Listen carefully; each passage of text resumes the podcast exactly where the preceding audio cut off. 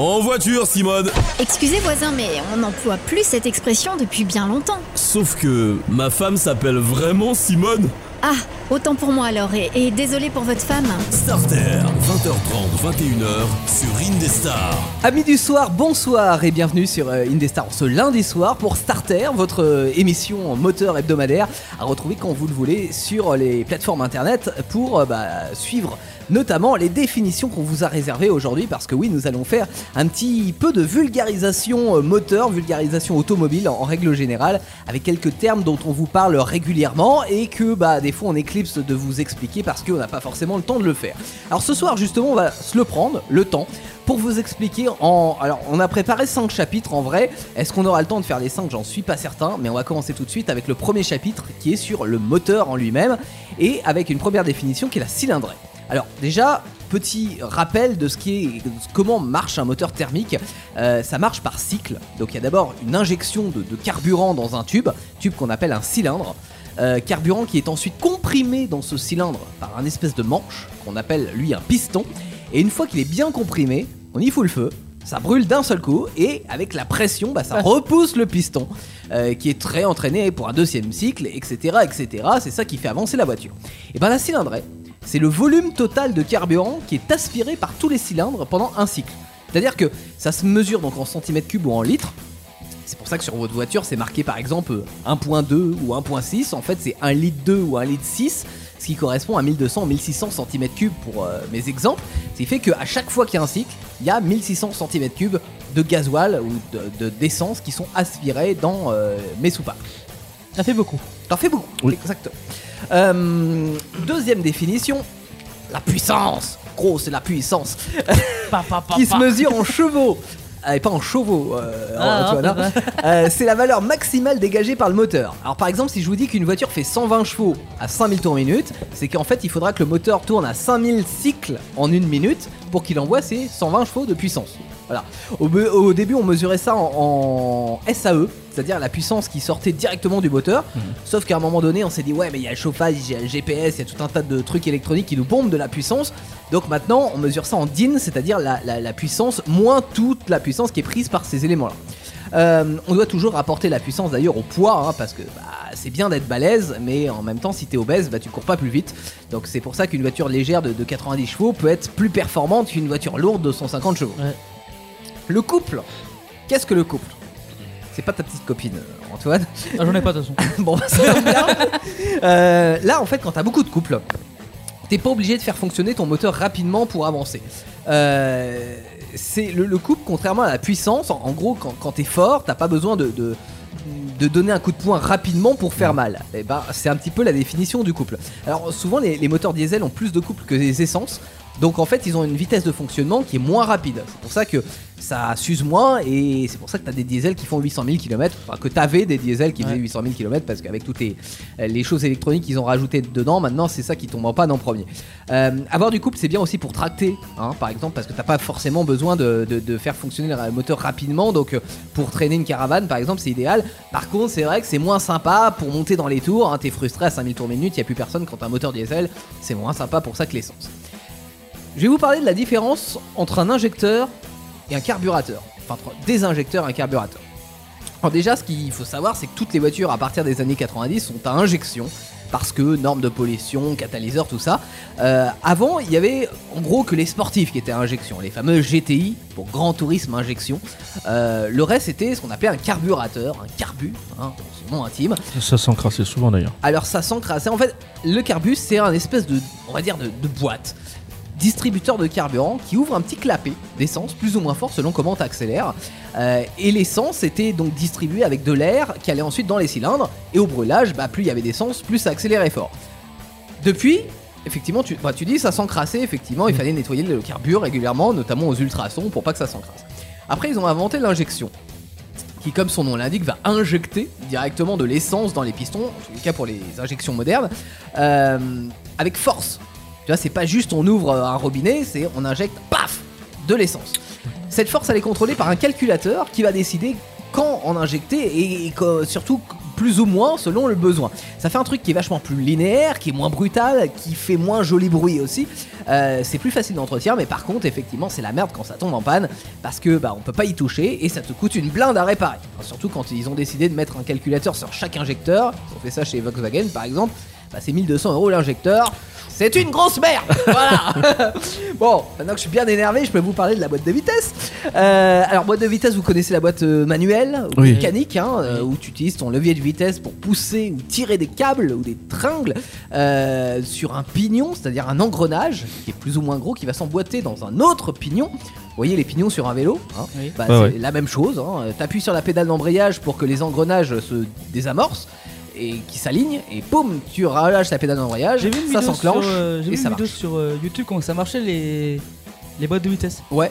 Ah franchement j'y comprends rien. T'as un pion qui Alors- arrive, l'autre qui se barre, t'as Et- qui arrive, t'as Ouais, qui se barre. c'est vachement complexe à l'intérieur, effectivement. Et surtout, même quand on est mécano, on évite d'ouvrir une boîte de vitesse. Donc, ne le faites pas à la maison. hein. Je vous explique en gros le principe. Mais euh, dites-vous que si vous embrayez pas, euh, si vous passez la- pas la vitesse correctement, ça fait. Et tu te fais engueuler par arrivé avec ta voiture tout à l'heure.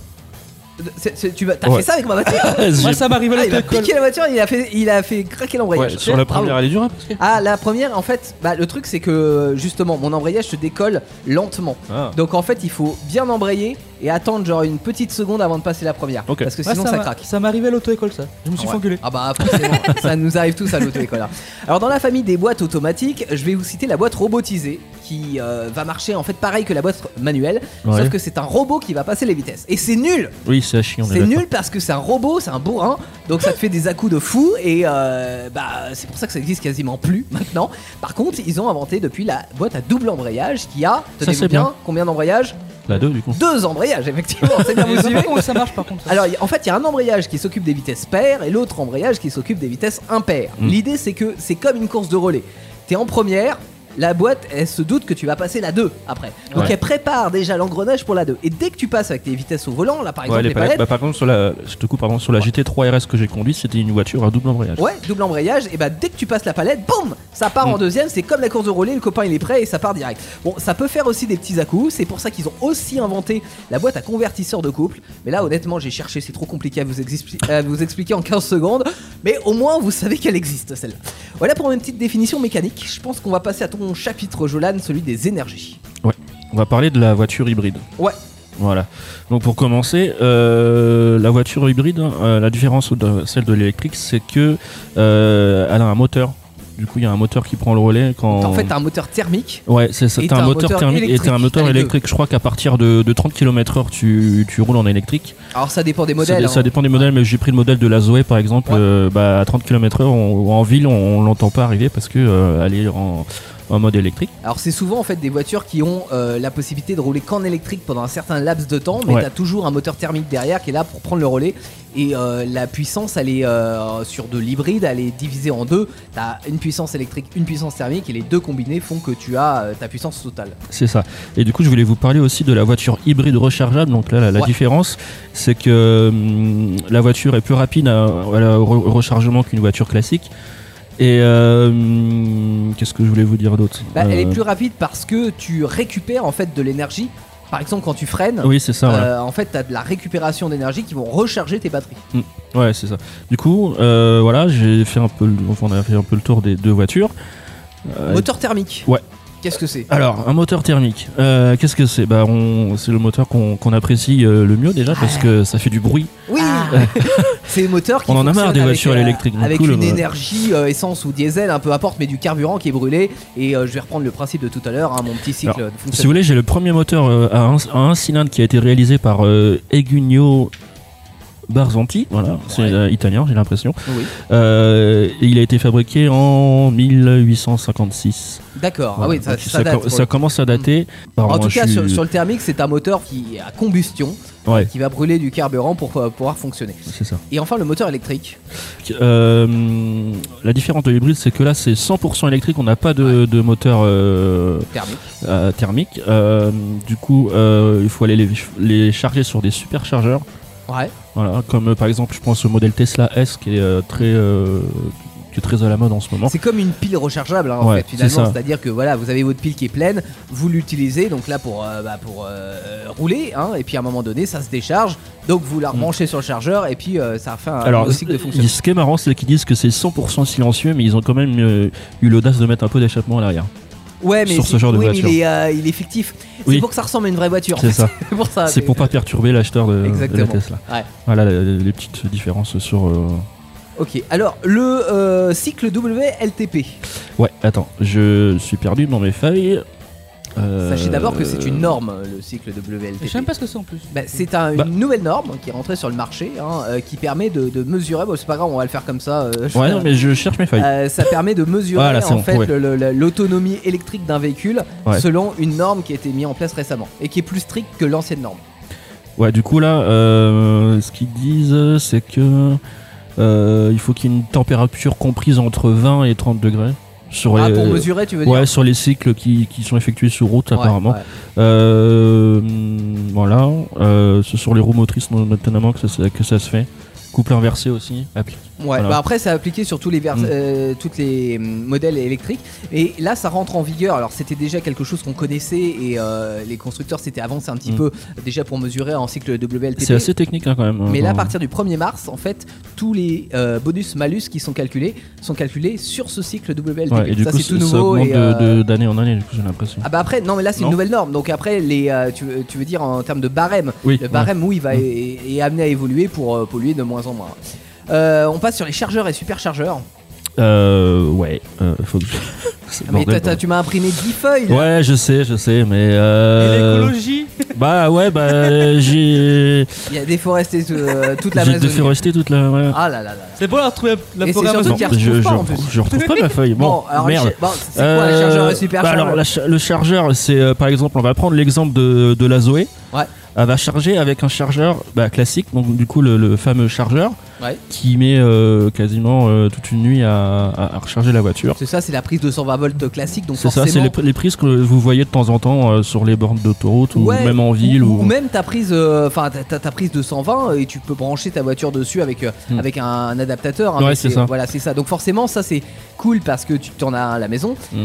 mais c'est moins cool parce que bah c'est pas optimisé pour. C'est pas écologique met, aussi, je trouve. hein, après, ah, c'est- mais- si, bah, pff, c'est- si, c'est de l'électricité. hein, Ouais. c'est- En, en fait, la différence entre le chargeur et le superchargeur, c'est juste une question de dose d'énergie. C'est-à-dire Ouais. que le chargeur, tu vas avoir, euh, ça va euh, distribuer peu d'énergie. Donc c'est cool parce que c'est ce que tu as à la maison. Mais par contre, ce qui est moins cool, c'est que ça met une plombe pour charger. C'est très long, la consommation. Oui, oui, bah là, là par contre tu pleures. hein. ah bah Mm. ça te ça te consomme un petit peu bah ouais mais forcément mais de toute façon il y a aucune énergie aujourd'hui qui existe pour euh, que ça soit de l'électrique ou etc on dit l'électrique c'est c'est écologique en vrai non euh, tombez pas dans ce panneau là l'électrique c'est juste une autre technologie automobile Ouais, parce mais, que bah euh, il y a les normes et tout ça. et donc, puis euh, bah l'électricité on sait comment est produit l'électricité euh, hein, centrale nucléaire etc donc Mm. forcément ça pollue aussi Euh, et le superchargeur donc on Le, le superchargeur, je, je m'étais renseigné, bon j'ai pas les infos sous les yeux, mais euh, genre en, en une heure et demie de temps, ça, ça te recharge une, modèle Tesla S par exemple. alors c'est assez rapide. Le petit souci qu'il y a sur les superchargeurs, c'est que euh, ils arrivent pas à s'entendre pour le moment les constructeurs. Ouais, Entre constructeurs sur les superchargeurs. C'est-à-dire que tu as une Tesla, il te faut un superchargeur Tesla pour aller ça. recharger ta Tesla. sinon t'es dans la merde. Si t'as une Renault, il te faut un superchargeur qui soit compatible Renault pour Ouais. aller voilà. Chose que. euh, J'imagine les gens qui font les trajets en- pour leurs vacances en c'est ça, fonction c'est de. galère. Pour le moment, c'est-à-dire que quand tu pars en vacances avec une voiture électrique, euh, si tu veux recharger sur un superchargeur, il faut que tu, euh, tu modules en fonction de tes Mm. superchargeurs. Donc c'est pas, c'est pas très forcément très pratique. Euh, Antoine, les définitions sur le, la carrosserie. Ouais. Comment c'est la différence entre les 2, les 3, les 4, les 5 portes? Oui, donc ça c'est par rapport au nombre de portes qu'il y a sur une voiture. Ouais, exactement. Parce que moi, euh, sachant qu'il y a le coffre, il est compté comme une porte. Oui, Et moi au départ, je savais pas ça. alors pas le coffre, mais le haillon. Oui, le haillon, moi j'appelle ça le coffre. Non, mais justement, justement, c'est très important. C'est-à-dire que quand t'as un coupé euh, et que t'as un coffre à l'arrière, c'est-à-dire que tu as juste le- la malle qui s'ouvre et non pas la vitre arrière, bah là t'es sur une deux portes. Alors que si tu as la même voiture mais que tu as tout l'arrière qui s'ouvre avec la vitre, ça en fait un haillon, donc une troisième porte. Ouais, ça quand j'étais petit, je savais pas ça. Et ben maintenant tu sais, t'as grandi. Donc deux portes, effectivement, on est sur les coupés, trois portes aussi sur un coupé, hein, qui aura pas de, de- de porte arrière, quatre portes sur une familiale avec un coffre et cinq portes avec une familiale avec un haillon à l'arrière. Ouais. Et à l'époque, on appelait ça, pour l'anecdote, hein, dans- quand c'est sorti, par exemple sur la 4L où c'était tout nouveau, on appelait ça une porte de service. Voilà. D'accord. Ça, en cas d'accident, tu sors par derrière. Ouais, ça si on t'a embouti de l'arrière. Mm. ouais. Oui. Donc, euh, l'empattement. Ouais. Donc, c'est la distance entre les deux axes d'essieu. Oui, c'est ça, Donc, entre euh, le milieu de la roue avant et le milieu de la roue arrière. Donc la distance entre les deux où t'as les portes, etc. C'est Et- l'empattement. Et, certains véhicules, c'est carrément une barre de tension qu'il y a euh, entre les deux. Une barre de tension. Oui. C'est-à-dire Bah, en fait, si tu veux, t'as un empattement, tu vois, c'est. Ouais. Et c'est un autre véhicule, toi, c'est pas le même empattement, toi, c'est c'est une barre de tension, carrément. Ah, c'est ce que j'ai vu. Mais je comprends pas l'idée. Mais euh, Oui, l'empattement, euh, retenez que c'est la distance entre la- le milieu de la roue avant et le milieu de la roue arrière. Point. D'accord. ouais, c'est parce que. Et le porte-à-faux du coup. Oui, le porte-à-faux, ça aussi, je connaissais pas. Donc, c'est le. Ça désigne la partie qui, est de, de la carrosserie située entre les. Entre l'essieu. Entre l'essieu et l'extrémité du véhicule. Ouais, donc tu reprends par exemple le milieu de ta roue avant jusqu'à l'avant, hein, jusqu'au bout du pare-choc, et puis le milieu de ta roue arrière jusqu'à l'autre bout du pare-choc. Donc en fait, la longueur totale de ta voiture, elle est faite du porte-à-faux avant, plus de l'empattement, plus du porte-à-faux arrière. D'accord. Voilà. Euh, 6 C'est que c'est l'aérodynamisme du véhicule. Exactement. Donc, c'est pour que le vent il pousse bien les formes de- du véhicule. Voilà, c'est-à-dire la pénétration, le coefficient de pénétration dans l'air. euh, plus ta voiture a un CX sympa, euh, moins potentiellement elle va consommer. Ouais. euh, et euh, forcément, à, à moteur équivalent, sera plus performante parce qu'elle va mieux pénétrer dans l'air. Parce que si ce serait une voiture plate, bah ça. C'est exactement ça ça. avancerait pas du tout. Euh, et euh, pour l'anecdote, la Citroën CX, hein, qui a remplacé la, la DS, Ouais, porte son nom D'ailleurs, quand j'ai fait ma recherche CX, quand j'ai Ah ouais fait ma recherche CX, je suis tombé directement sur le. sur la Citroën CX. Et justement parce qu'elle avait un très bon CX, Ouais, ouais, euh, c'est franchement, un t'es- suppositoire. Et euh, du coup, Qu'appelles-tu un CX Enfin, c'est le, c'est le, le modèle alors coefficient de pénétration dans l'air, dans la Ah, définition. Ok.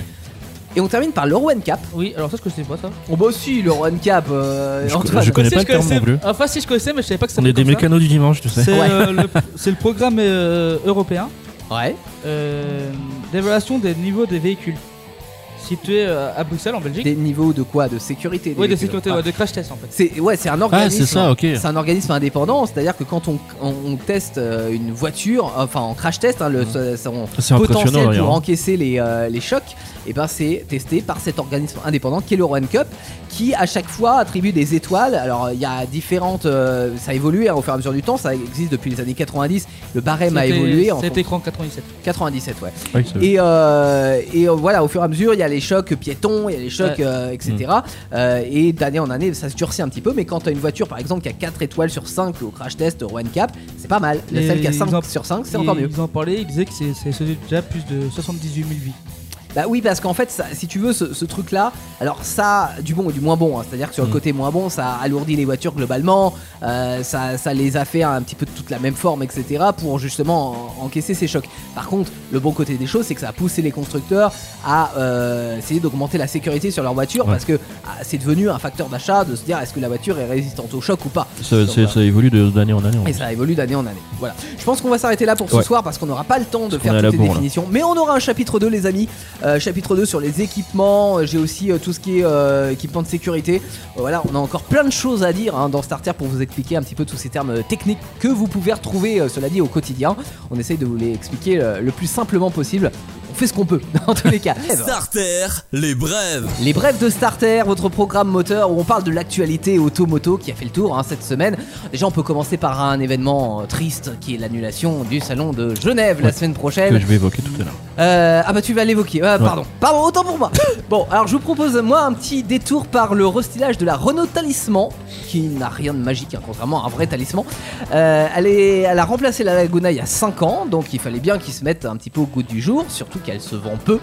Mais bon, en même temps on peut pas trop en C'est la remplaçante de la Laguna, du coup. Oui, la talisman, tout à fait, ouais. Moi, j'aime pas la talisman. Bon, euh, mais en même fan. temps, il n'y a aucune familiale qui se vend bien. Après, elle est pas forcément moche, hein, la, la- la talisman. Donc, ils ont pas dépensé un fric fou pour ce restylage parce qu'ils se sont dit que bah, le style ça allait.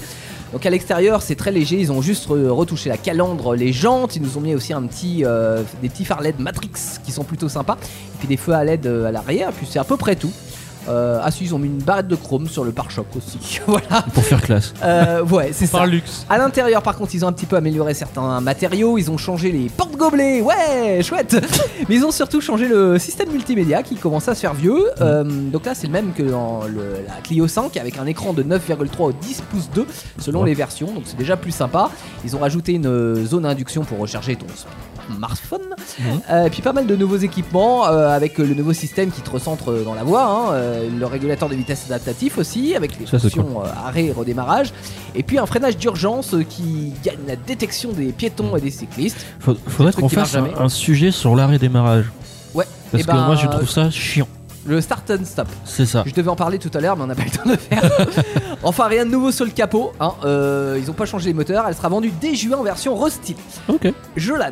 Alors bah tu l'évoquais juste Bah, en- en- au début. Euh, la, la triste nouvelle euh, du, du salon de l'automobile de Genève qui a été annulé pour cause du coronavirus, voilà, je l'ai- Ouais. je l'ai bien prononcé. Euh, les organisateurs de cet événement avaient déjà sensibilisé le parc, enfin le, le salon. Ouais. Euh, et du coup, bah, il a été suspendu, c'est dommage parce qu'ils attendaient euh, plus de 1000 personnes, donc euh, beaucoup. de- Oh bah plus de 1000. Enfin, oui, même euh, plus, non, pardon, 60 000 personnes, Ouais, ouais, ouais. bien de voir le chiffre en dessous. Euh, et puis en 2019, c'est dommage, le salon a bien marché, ils ont eu 600 000 visiteurs en tout, et euh, il a été annulé. Ouais. C'est c'est triste pour les, les- les fans de voitures et pour les concessionnaires surtout qui C'est vont triste perdre de pour nous l'argent. qui quoi. devions faire une émission la semaine Sur- prochaine sur le salon ouais, de Genève. c'est c'est un peu Peut-être chiant. qu'on vous fera quand même les nouveautés du salon de Genève qui ne seront pas présentées lors de ce salon de Genève. On va y réfléchir. Et il n'y a pas de date de repoussement de, de- de- du Ah salon. bah non, je pense qu'à mon avis, euh, Ouais. ça sera que l'année prochaine. Oh, pardon. Oh, Antoine. Oui, moi. Oui, non, mais non, on va on t'a oublié. Moi, je parle d'Harley Davidson. Ils Ouais, ont, sorti, moto. ils ont sorti une. ils ont fait une vieille moto. Donc c'est la soft taille standard. Attends, ils ont sorti une vieille moto. Tu peux le ils concept l'ont- ils l'ont refaite quoi. Ah oui, d'accord. Ils Ils ont repris un modèle Voilà. qui existait déjà Ouais, dans je les suis- je me suis années. quoi.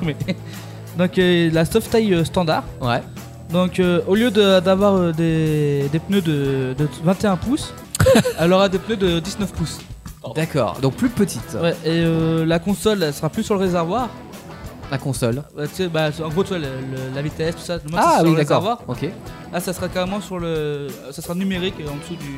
Donc petit euh, mise à jour en fait d'une moto ancienne qu'on met au bout du jour, Euh, néo le- rétro. Et elle sera à euh, 13 750 euros. Ça reste raisonnable. Starter, le garage. Allez, dans le garage cette semaine pour terminer, on va vous parler d'une voiture qui va pas prendre beaucoup de place dans votre garage. C'est la Fiat Panda Qui n'est pas 4x4. très belle. Effectivement, c'est une voiture toute carrée euh, qui a sévi euh, dès le début des années 80. Alors si vous voyez pas à quoi ça ressemble, une Fiat Panda, bah, c'est simple. hein. Vous pensez à une boîte à chaussures, bah c'est pareil. voilà.